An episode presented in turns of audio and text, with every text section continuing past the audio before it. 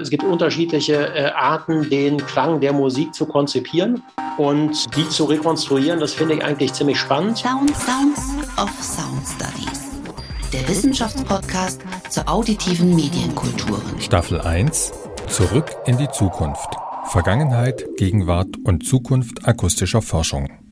Ja, herzlich willkommen zu dieser zweiten Episode äh, unseres Podcasts Sounds of Sound Studies. Äh, in dieser zweiten Episode spreche ich mit Jens Gerrit Babenburg. Er ist seit April 2019 an der Universität Bonn äh, Professor für Musikwissenschaft Schrägstrich Sound Studies. Und äh, in diesem Podcast beschäftigen wir uns ja mit diesem doch relativ jungen und dynamischen Forschungsfeld der Sound Studies und der auditiven Kulturen. Und nachdem wir eben letztes, in der letzten Episode mit Rolf Grossmann einen äh, Professor hatten, der ähm, jetzt in den Ruhestand sich begibt, haben wir jetzt mit Jens Gerrit Babenburg einen, der äh, noch nicht so lang äh, eine Professur bekleidet. Und äh, erstmal freue ich mich sehr, Jens, dass du dich, äh, dass du äh, dieses Gespräch mit uns führst und dass du die, dir die Zeit genommen hast, mit uns ins Gespräch über dieses Forschungsfeld zu kommen.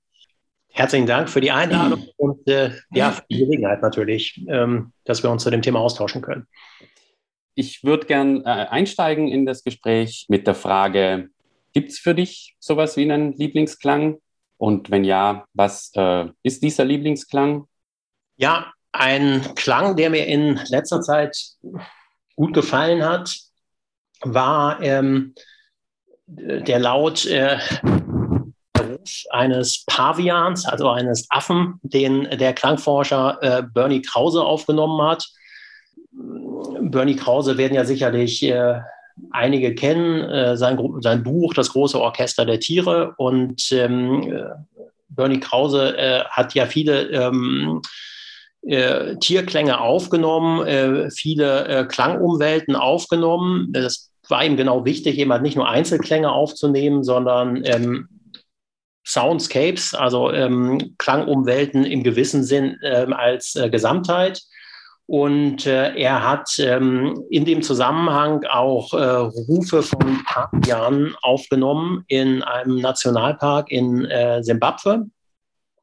Und ähm, ja, das ist ein Sound, äh, der mir ähm, so, wenn ich an die letzten Monate zurückdenke, als sonderlich eindrücklich in Erinnerung äh, geblieben ist, ähm, weil ähm, ja in diesem Klang äh, doch einiges zusammenkommt, ähm, was ähm, mich ähm, momentan ähm, interessiert. Äh, Fragen nach dem ökologischen, äh, Fragen nach Medientechnologien und äh, dann auch vielleicht so eine ähm, Kritik an anthropozentrischen Überlegungen, also an Überlegungen, die den Menschen in den Mittelpunkt stellen.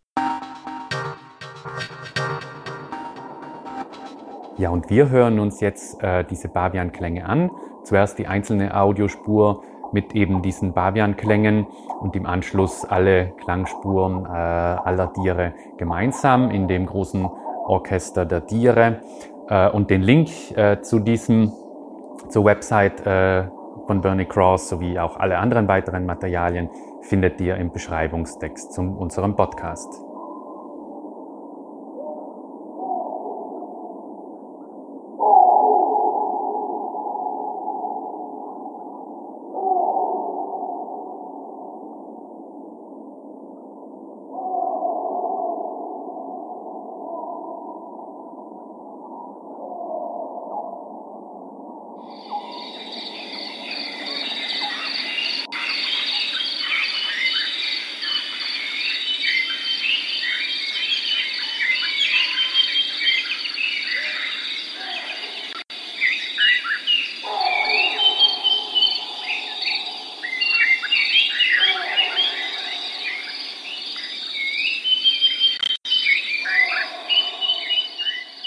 Kann das vielleicht ein bisschen kontextualisieren. Diese Rufe von den Pavianen, die ähm, Bernie Kraus aufgenommen hat.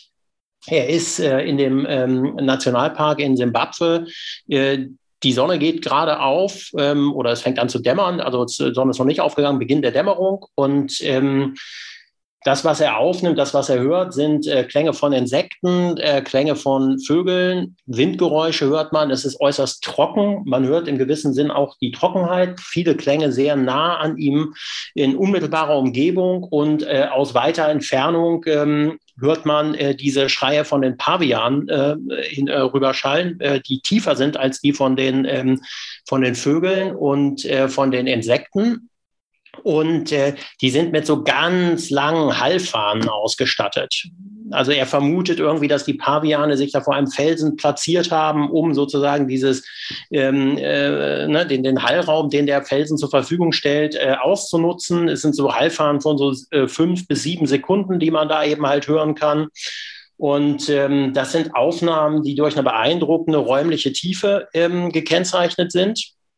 Das sind Aufnahmen, äh, die auch dadurch gekennzeichnet sind, dass ähm, sozusagen sie eine ähm, Theorie von Bernie Krause exemplifizieren, nämlich diese Theorie von, von der Orchestrierung von Soundscapes. Also dass es sozusagen Soundscapes, Klanglandschaften gibt, in denen äh, einzelne Stimmen, ähm, also in denen Frequenzbereiche zu einem Zeitpunkt ähm, äh, ja äh, selten doppelt besetzt sind.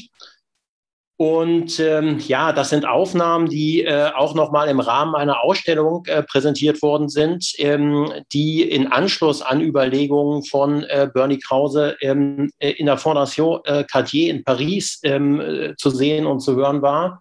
Und ähm, diese Ausstellung, äh, da gibt es auch eine Webseite zu und äh, das, die stellt einen so, einem, so ein Tool zur Verfügung, dass man ähm, diese Soundscape ähm, äh, die Bernie Krause aufgenommen hat, äh, filtern kann.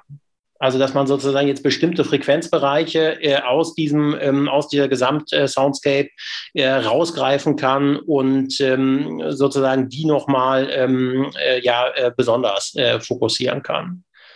Ja, und äh, das ist ein Klang, äh, der mir ähm, vor diesem Hintergrund, äh, vor dem Hintergrund aber auch eines Seminars äh, zu erweiterter Akustikökologie, was ich gerade in Bonn unterrichte, ähm, also in den letzten äh, Monaten besonders im Gedächtnis geblieben ist. Zum einen auf so einer konkret sinnlichen Ebene, weil ich also die, ähm, diese Rufe mit dem konkreten Hallverhalten recht beeindruckend fand.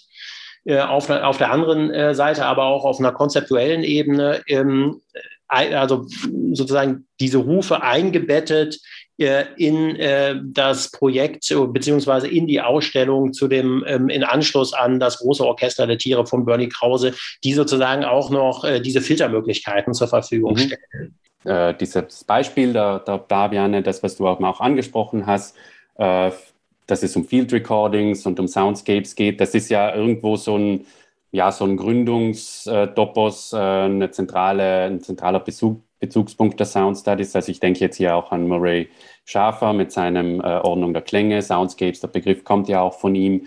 Also die, ähm, es gibt sozusagen so eine äh, Pionierphase, äh, die so um 1970 äh, ähm, um äh, so äh, Personen wie ähm, Murray Schäfer, Barry Truex, Hildegard Westerkamp hin ähm, zu ähm, situieren ist. Und ähm, ja, das ist ja äh, also ne, eine Phase, die dann eher so ähm, unter Schlagwörtern äh, läuft wie World Soundscape Project oder Soundscape Forschung, Akustikökologie, äh, ähm, Akustikdesign und so weiter. Also das taucht äh, auch der Begriff äh, Sound Studies nicht äh, prominent mhm. auf in dem Zusammenhang. Ähm, aber trotzdem, das sind natürlich also ganz wichtige Formen von äh, Pionierforschung, an die später dann äh, ja zum Teil ja auch sehr kritisch äh, angeschlossen wird. Also ähm, dass ähm, ähm Murray Schäfer dann äh, von den Sound Studies, äh, so wie sie dann so ja, ab 2003, 2004, da kann ich gleich nochmal äh, genaueres zu sagen, ähm, würde ich sagen, als ein transdisziplinäres Forschungsfeld entstehen, ähm, wo dann also zum Teil ja auch sehr kritisch auf ähm, äh, sozusagen diese Pionierarbeit zurückgeblickt wird, also dass die dann so als sentimentale Ökologen mhm. auch ähm, klassifiziert werden, äh, die auch äh, antimodern ähm, unterwegs sein. Äh, aber nichtsdestotrotz ähm, äh, kann man sicherlich äh, sagen, dass also da äh, viel Pionierarbeit passiert mit ähm, ähm, so ab um 1970 ähm, ausgehend von der Simon Fraser, Fraser University. So, und äh, ja, dann gibt es natürlich auch viel Forschung, ähm, so, äh, die dann in Einzeldisziplinen ähm, zum Thema Klanglichkeit stattfindet, ähm, auch so in den 80er, 90er Jahren. Also äh, in der Geschichtswissenschaft gibt es da einiges zu. Ähm, äh, Einzug der Stille in den Konzertsaal, also äh, ne, das stille ähm, äh, Publikum äh, beispielsweise. In der, in der Filmwissenschaft gibt es natürlich einiges zu, ähm, was dann ähm, sozusagen ne, als so Einzelstudien dann halt auftaucht. Ähm, äh, in der Musikwissenschaft, äh, in der Popmusikforschung, die Auseinandersetzung mit Sound, also mit dem Sound der Musik, ähm, ne, spielt ja dann doch, also in der Popmusikforschung ähm, ja, in Ansätzen schon in den 80ern, ähm, aber verstärkt dann ab den in, in, in 1990ern ähm, äh, eine Rolle. So, also man hat irgendwie so ein bisschen ähm, äh, oder findet sicherlich, wenn man danach sucht, äh, relativ doch immer wieder Arbeiten ähm, zu Sound in Einzeldisziplinen aus den 80er und 90er Jahren. Jacques Attalis, ähm, Bruy, hatte ich jetzt noch gar nicht erwähnt, ist natürlich mhm. auch wichtige Publikation in dem Zusammenhang. So, aber ich würde sagen, ein wichtiger Einschnitt äh, sind dann so diese neueren Arbeiten, die so ab ähm, Jahr 2000 entstehen. Mhm. Ähm, die, und das sind Arbeiten, die in meinen Augen dann durch eine neue Qualität gekennzeichnet sind.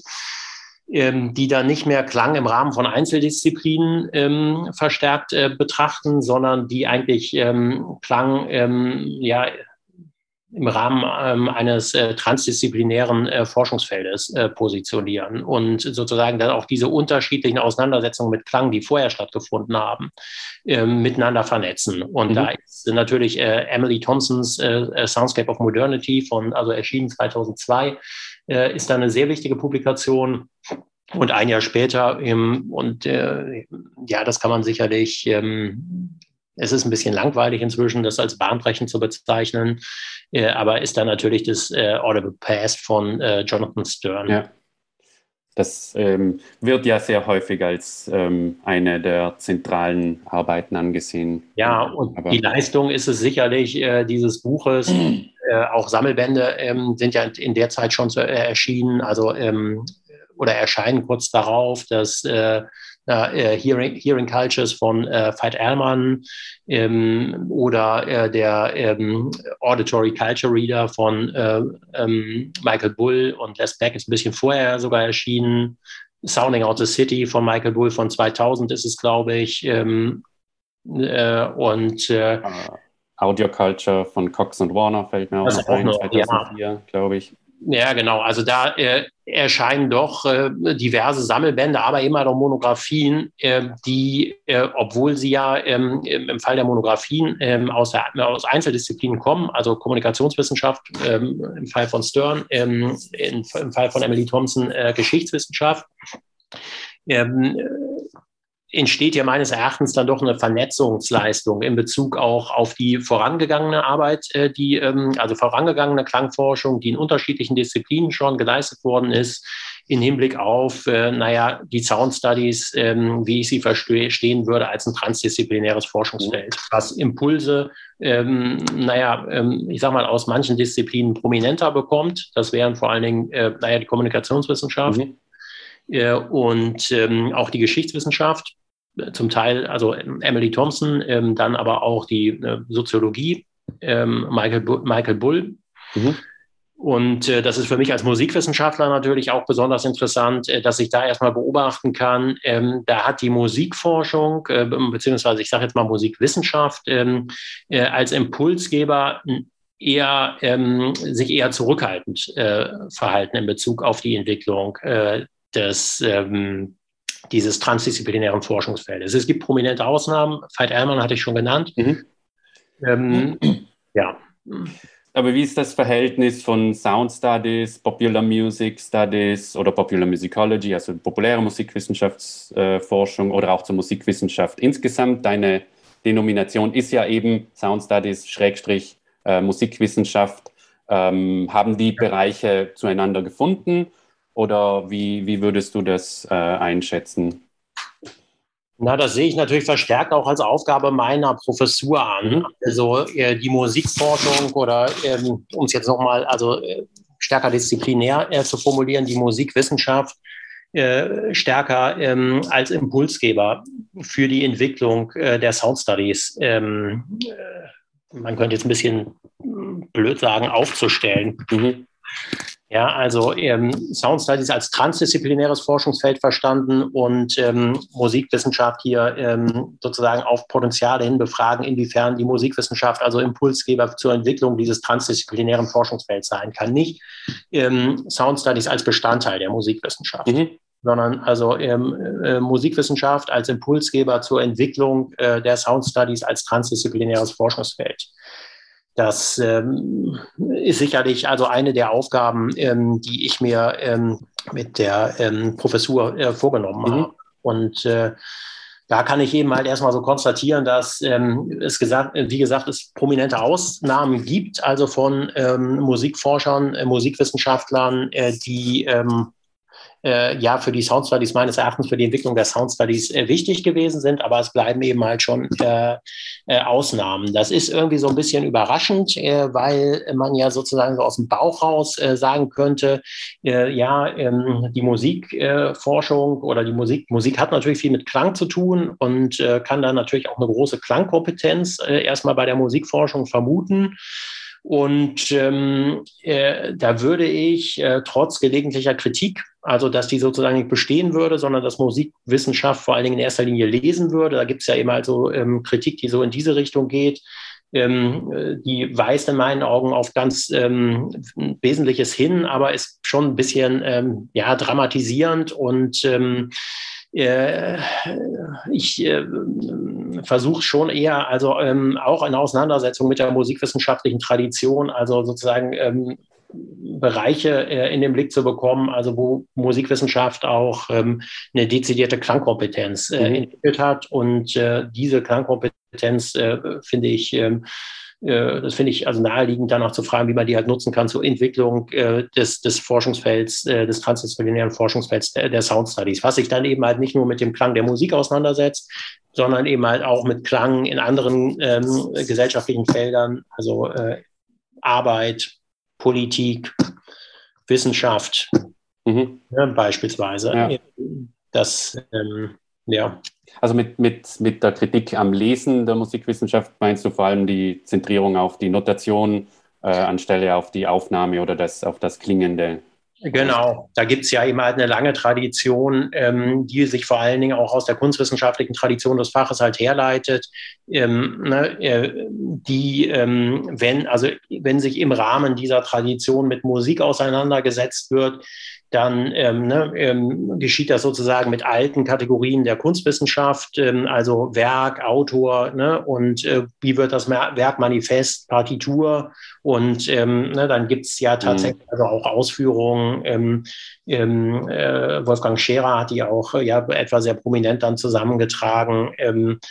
Äh, die man in der Musikforschung findet, wo dann irgendwie gar nicht mehr gehört werden soll, sondern nur noch gelesen werden soll. Mhm. Und das Gelesene eben halt, ähm, ne, das soll ähm, verklanglicht werden im Inneren. Aber mir scheint das also eine berechtigte Kritik zu sein, äh, die auch, ähm, aber die natürlich ein Stück weit überzogen ist. Also äh, die auch wichtig ist in dieser Überzogenheit, war in dieser Überzogenheit, um auf irgendetwas hinzuweisen. Aber ähm, es gibt natürlich also Praktiken des Hörens, äh, die in der Musikforschung also auch ähm, eine äh, lange Tradition haben und auch ähm, unterrichtet werden. Ähm, also man denke dann an sowas wie Gehörbildung. Ne? Das ist nur eine Praxis des Hörens, ähm, die ähm, also hochgradig selektiv ist und die sozusagen also geradezu zwanghaft ähm, meines Erachtens aus einem komplexen Klanggeschehen versucht, immer Grundtöne rauszuhören und es gibt natürlich also viele, viele Musikformen, äh, gerade in der populären Musik, äh, die ähm, äh, ja, ähm, sagen wir mal so, ästhetische Ebenen äh, adressieren, äh, fernab ähm, von ähm, der Tonhöhe. Aber nichtsdestotrotz ist, äh, ist die Gehörbildung, die ja auch noch Bestandteil von ähm, vielen musikwissenschaftlichen Curricula mhm ist halt äh, eine, ähm, eine, eine, ästhetische äh, äh, Praxis, ist eine Hörpraxis, die allerdings ähm, ja ähm, eine konkrete, eine sehr spezifische, eine äh, hochgradig, äh, hochgradig spezifische Konzeption des Klangs der Musik voraussetzt, nämlich die Konzeption des Klangs als ähm, Ton. Nämlich alles, mhm. was gehört werden soll, ist, sind Töne. Aber es ist eine Hörpraxis. Und deswegen finde ich das äh, in der Auseinandersetzung mit dem Hören und auch mit Klang, aber Klang dann hier vielleicht in dem Fall verstanden als Ton, äh, die findet sich äh, sicherlich äh, in, der, in der Musikforschung. Und deswegen finde ich das eigentlich irgendwie ähm, also eigentlich naheliegend ähm, und ähm, also äh, stärker äh, die Musikforschung daraufhin abzuklopfen, ähm, ne, inwiefern sie eben halt ein Impulsgeber für die Entwicklung äh, der Sound Studies sein kann. Mhm. Mein Paradebeispiel ist dann natürlich immer äh, die laute, äh, der laute Bass im Club und äh, von Techno-Musik oder von elektronischer Tanzmusik und der erschöpft sich eben natürlich nicht darin, ähm, zu hören, was das jetzt für eine Tonhöhe ist, sondern da kommt genau. das ganze, die, das ganze Sounddesign, die ganzen Obertöne auch mit oder Untertöne oder und natürlich auch die Lautstärke und die, Vibra die vibratorische, die taktile äh, genau, Dimension. Gibt es halt ganz unterschiedliche, ähm, ich nenne das also ähm, Konzeptionen von Klang. Mhm. Äh, also, oder es gibt unterschiedliche äh, Arten, den Klang der Musik zu konzipieren. Und ähm, die zu rekonstruieren, das finde ich eigentlich ziemlich spannend. Also ähm, in Bezug auf äh, unterschiedliche spezifische ausgewählte Kulturen. Äh, das kann man natürlich stark in Bezug auf Musikkulturen tun. Das könnte man aber auch auf Wissenskulturen beispielsweise ähm, erledigen. Also ich würde mal sagen, also weil du dir jetzt das, das Beispiel mit dem vibrierenden Bass angesprochen hattest, würde ich sagen, es gibt zum Beispiel sowas wie eine ähm, bürgerliche Musikkultur, eine Tradition der bürgerlichen Musikkultur, ähm, die im, im 19. Jahrhundert stark an Konturen gewonnen hat. Und äh, ich finde das interessant, danach zu fragen, äh, wie konzipiert diese äh, Musikkultur oder was für ein Konzept von Klang liegt dieser Musikkultur zugrunde. Und da würde ich sagen, das wäre jetzt äh, der Ton. Mhm das Konzept, also die, ähm, dieser Musikkultur liegt verstärkt das ähm, äh, Klangkonzept äh, des Tones zugrunde. Also die konzipiert den Klang der Musik vor allen Dingen als Ton. Da gibt es viele, viele Praktiken, die daraufhin ausgerichtet sind. Also ähm, ne, äh, Tonsatz beispielsweise in Bezug auf äh, ne, ähm, Komposition, ähm, in Bezug auf das Hören, die Gehörbildung, die vor allen Dingen ne, also Töne äh, aus komplexen Klanggeschehen raushören äh, möchte.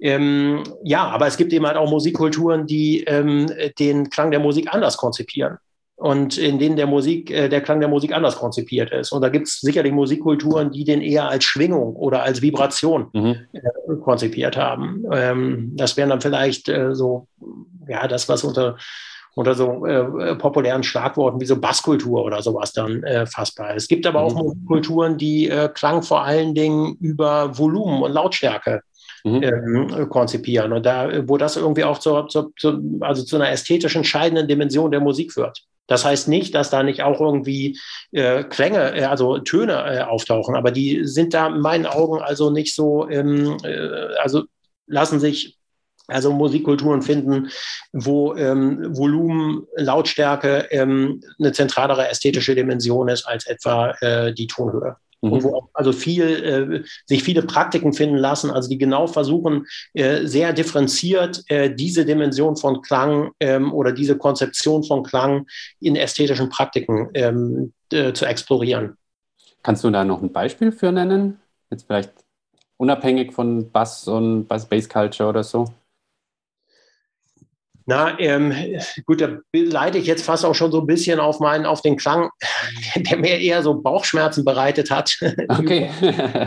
ähm, na, ich kann aber das vielleicht äh, schon mal so, so, ein Stück weit vorwegnehmen. Also ähm, ich habe ähm, ein Forschungsprojekt äh, aktuell, äh, da, ähm, das setzt sich mit der Konzeption äh, des Klangs ähm, der Musik auseinander, die ich als ähm, ja, ähm, Volumen oder über das, das, den Begriff des Volumens halt adressiere. Mhm. Also dass der Klang der Musik als voluminöse Entität konzipiert ist.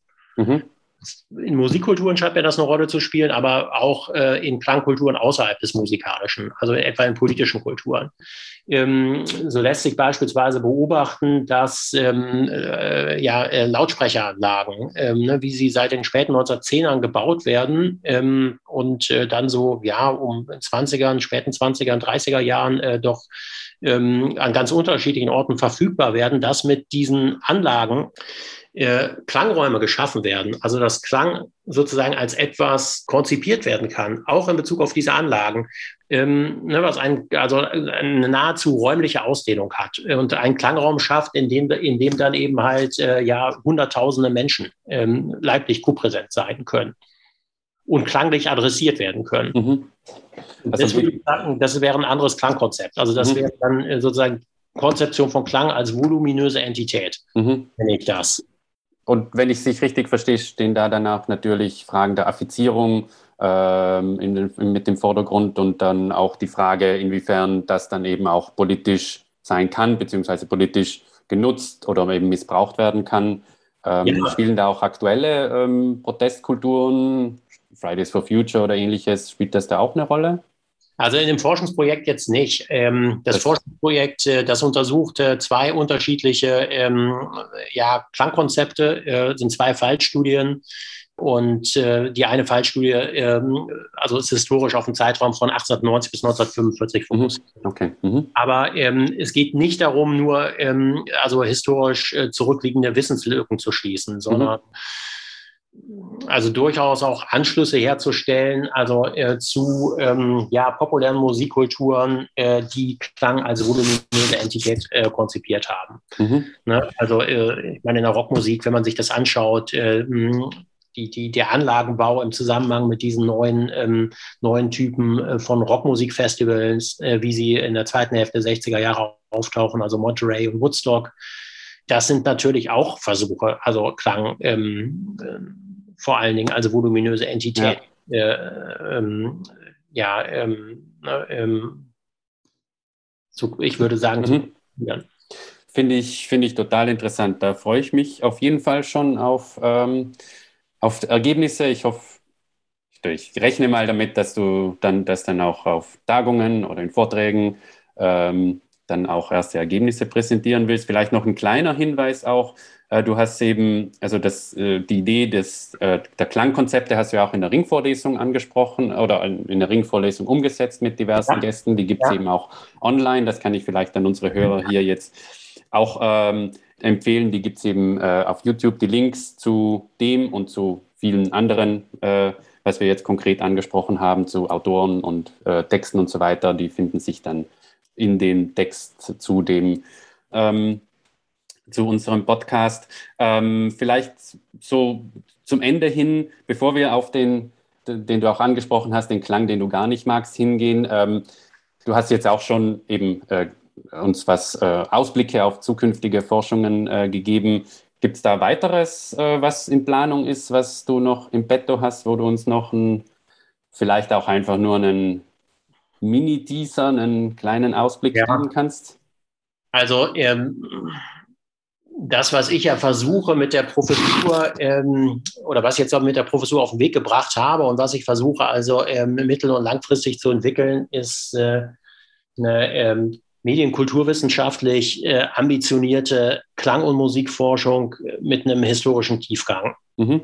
Das ist äh, sozusagen ähm, die ähm, Form der Klangforschung, ähm, die ähm, ja, mich am meisten interessiert und mhm. die ich versuche im, mittel- und langfristig also weiterzuentwickeln. Und ähm, äh, vor dem Hintergrund äh, ergeben sich dann eben halt bestimmte Forschungsfelder, ähm, die ich also langfristig, also an denen ich zum Teil schon ähm, eine Weile sitze ähm, und die mich schon eine Weile beschäftigen, aber die ich eben halt auch ähm, ähm weiterentwickeln möchte. Das ist zum einen äh, Forschung zu produzierter Musik. Mhm. Ähm, also die Frage danach, ähm, inwiefern produzierte Musik etwas ist, was äh, nicht reduzierbar ist auf äh, vor allen Dingen aufgeführte und aufgenommene Musik. Mhm nur ganz kurz mit produziert, meinst du wirklich sozusagen in der Digital Audio Workstation, so hauptsächlich digital entstehend und eben nicht eine Studioaufnahme von einer Rockband zum Beispiel, oder? Äh, nehmen also genau produzierte Musik, genau, also sowas würde ich auch damit meinen. Ich würde es historisch nur noch also ein bisschen weiter äh, fassen wollen. Also dass äh, gut die Figur des Musikproduzenten ne, mhm. oder Selbstbezeichnung des Musikproduzenten, die ist ja schon so ein bisschen älter. Und äh, ich würde jetzt äh, sagen, also dass äh, ja die Geschichte der äh, produzierten Musik, die lässt sich also ähm, äh, Peter Wicker hat das beispielsweise natürlich sehr stark gemacht, ähm, entlang der Geschichte des Tonstudios auch erzählen. Mhm. Das ist eine, also eine Geschichte, die eigentlich auch ähm, äh, sich letzten Endes für ähm, ja, äh, ähm, den ganzen Zeitraum, also seitdem es Klangaufnahmen gibt, äh, meines Erachtens interessieren könnte. Vor allen Dingen auch seitdem es halt Musikindustrie gibt, also seit äh, so um 1890. Mhm. Und das wäre dann der historische Zeitraum, der da in den Blick zu nehmen wäre. Und ähm, ja, also produzierte Musik eben halt als etwas verstanden, was äh, im Zusammenhang oder in Bezug eben halt auf Audiotechnologien und Tonträger oder eben, eben halt seit ähm, ja, ähm, also digitalen Medien, äh, Sound Files und so weiter in Bezug darauf geschieht. Was aber nicht, und das äh, interessiert mich eben halt besonders, äh, also auch äh, in Bezug auf äh, sozusagen eine Entwicklung der Musikforschung, äh, was Musik eben halt nicht versteht als, ähm, als notierte Musik, wo es ja eine lange Tradition gibt, also pa Auseinandersetzung mit Partituren. Oder eben halt als aufgeführte Musik, das ist so diese ganze ähm, Schiene Performance Studies. Mhm. Und ähm, da würde ich sagen, ähm, und das interessiert mich an, an der produzierten Musik vor allen Dingen, also dass die produzierte Musik etwas ist, um es mal vorsichtig zu formulieren, was nicht reduzierbar ist auf notierte Musik und auf aufgeführte Musik. Mhm. Natürlich kann man das auch transkribieren, natürlich mögen auch irgendwie bestimmte äh, Leadsheets in Studios eine Rolle spielen, natürlich kann das auch irgendwie auf die Bühne gebracht werden, ähm, aber, ähm, und das interessiert mich da besonders, ähm, äh, die Frage, inwiefern produzierte Musik nicht reduzierbar ist auf notierte und aufge, äh, aufgeführte Musik. Also das heißt konkret, ähm, ähm, sozusagen eine Musikforschung, da ist ja auch äh, ist ja viel, äh, passiert ja viel seit ähm, na, mindestens ähm, 20 Jahren, die ähm, Tonträger, ähm, Soundfiles äh, vor allen Dingen, ähm, sich äh, primär dafür erstmal interessiert, mhm. äh, von Musik die Rede ist. Und weniger für Aufführungen, weniger für Partituren. Ja, also wie gesagt, das nicht ausschließt, aber den Fokus darauf setzt. Das wäre das ein, wäre ein, äh, das ein, ähm, ein Thema. Also ähm, eine ähm, ja, äh, Geschichte ähm, Ästhetik, ähm, vielleicht auch Theorie äh, äh, von produzierter Musik und damit spielt auch, ähm, spielen auch sicherlich Fragen des Sounddesign äh, äh zusammen. Das wäre ein Thema. Ein weiteres Thema, äh, da schreibe ich gerade äh, ein Buch zu, ähm, das schließt an meine Dissertation tatsächlich an, ist eine Auseinandersetzung mit ähm, Instrumenten und Kulturen des Hörens. Mhm aus einer historischen Perspektive, ähm, also äh, um es ein bisschen Platz zu machen, ähm, ja, eine Auseinandersetzung mit den ähm, Instrumenten, Medien, Technologien, äh, über die halt ähm, äh, in der Geschichte und in der Gegenwart gehört worden ist und äh, gehört wird. Und ähm, dann ähm, ja, natürlich äh, die Forschung äh, zu den Klangkonzepten. Das ist mhm. eigentlich das, äh, was mich ähm, am meisten interessiert. Ich glaube auch, was alles weitere trägt. Also die Frage danach, wie Klang äh, ja äh, unterschiedlich äh, historisch, kulturell, medial ähm, konzipiert worden ist und wie das aber umgekehrt auch dazu führt, äh, wie auch diese Klangkonzepte umgekehrt auch dazu führen können, ähm, ähm, Geschichte, Kultur und Medien äh, neu zu denken. Mhm. Ja, also das wäre, würde sozusagen in beide Richtungen gehen. Also das sind eigentlich jetzt so die drei ähm, Projekte, äh, die mich ähm, äh, aktuell neben noch so ein paar anderen Projekten äh, umtreiben und die ich also mittelfristig und langfristig äh, mit der äh, Professur äh, entwickeln möchte oder weiterentwickeln ja. möchte. Ja. Finde ich auf jeden Fall alles extrem interessante Themen und interessante Schwerpunkte. Zum Schluss würde ich gern dich eben, nachdem wir, nachdem ich dich ja eingangs über den Lieblingssound äh, gefragt habe, der dann dies, äh, die Bavian-Geräusche, die Bavian-Klänge waren. Was ist denn der Sound, den du gar nicht magst? Ja, also ich, ich versuche mal äh, wirklich jetzt einen prägnanten Sound rauszugreifen. Also das ist ein äh, hochgradig ambivalenter ähm, äh, Klang und das ist ein Klarinettenklang, eher zerbrechlicher Klarinettenklang, der ähm, äh, auf einer ähm, oder äh, Bestandteil äh, einer ähm, Komposition von ähm, Werner Eck ist. Äh, Werner Eck, äh, deutscher Komponist. Und der hat Musik komponiert für unter anderem für die ähm, Eröffnung der ähm, Olympischen Spiele 1936 ähm, in Berlin mhm. für die Nazis.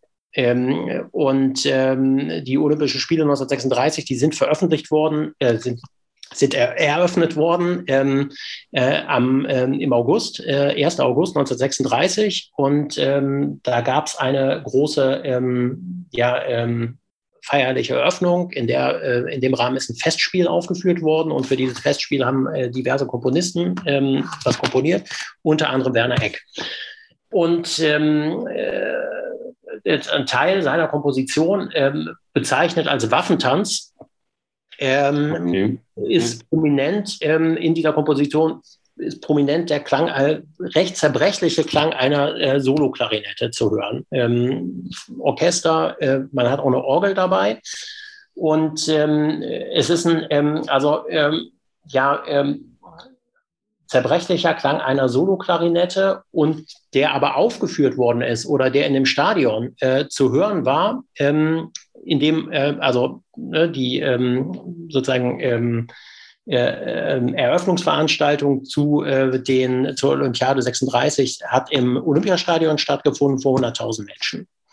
Und äh, Teil des musikalischen Programms ähm, der Waffentanz von Werner Eck mit dieser besagten Solo-Klarinette. Gibt es auch ähm, ähm, im Übrigen eine ähm, allerdings Studioaufnahme von äh, Telefunken veröffentlicht von 1936 von. Und in genau diese Studioaufnahme des Orchesters der Staatsoper Berlin unter der Leitung von Werner Eck hören wir jetzt kurz rein.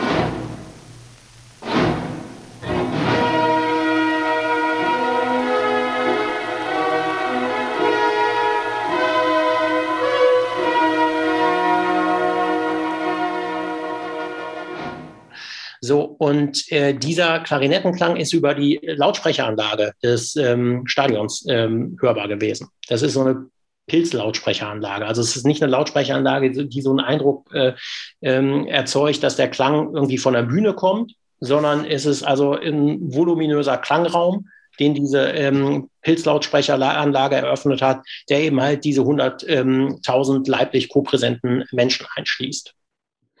Und ähm, ja, der diesen, ähm, dem, also die Lautsprecheranlage kann sozusagen diesem zerbrechlichen Klarinettenklang ein Volumen geben, mhm. was äh, einen Klangraum eröffnet, der 100.000 leiblich kopräsente Menschen einschließen kann. Und da kommen äh, in diesem Klang natürlich irgendwie Themen zusammen, also die, ähm, also da kommen so Themen zusammen wie äh, durchaus eine gewisse Form von Intimität, mhm. von Rechtlichkeit auch und ähm, aber natürlich gleichzeitig Faschismus. Integration in eine Volksgemeinschaft. Mhm. Dann diese Simulation von äh, Offenheit, äh, die die Nazis äh, mit der Olympiade 36 auch versucht haben. Mhm. Und äh, das gibt äh, diesem Klang eine Ambivalenz äh, von ja, hm, Faschismus, Intimität, die sicherlich hochgradig schrecklich ist. Ja, ja, Jens, ich danke dir vielmals für dieses ähm, sehr äh, interessante und vor allem auch sehr einblickreiche Gespräch in deine, ähm, vor allem auch deine Arbeit, deine Sichtweisen, deine äh, Forschungsansätze. Und wie gesagt, ich freue mich sehr auf das, was äh, noch folgen wird und das, was wir von dir noch ähm, hören, vor allem hören, aber auch sehen und lesen werden. Ja, vielen Dank Genau, ich bedanke mich für die Gelegenheit und äh, ja, hat Spaß gemacht, dass ich das jetzt äh, sozusagen hier in der in dem Forum äh, nochmal äh, im Gespräch äh, entwickeln konnte, was mich äh, momentan so umtreibt und ähm, was ich äh, als äh, ja, äh, Zukunftsthemen für die Sound Studies einschätze. Ja, Dankeschön. Das war die zweite Folge von Zurück in die Zukunft. Vergangenheit, Gegenwart und Zukunft akustischer Forschung. Der ersten Staffel des Podcasts Sound of Sound Studies. Mein Gast war heute Jens Gerrit Papenburg, Professor für Musikwissenschaft Schrägstrich Sound Studies der Rheinischen Friedrich-Wilhelms-Universität Bonn. Weitere Infos und alle Links zu diesem Gespräch findet ihr in den Show Notes zum Podcast bei Fragen, Anregungen und Kritik schreibt uns gern an auditive.medienkulturen at gmail.com. Mein Name ist Lorenz Gilli und ich freue mich auf die nächste Episode, die in Kürze erscheinen wird. Stay safe and sound. Sound Sounds of Sound Studies. Ein Wissenschaftspodcast der Arbeitsgemeinschaft Auditive Kultur und Sound Studies der Gesellschaft für Medienwissenschaft.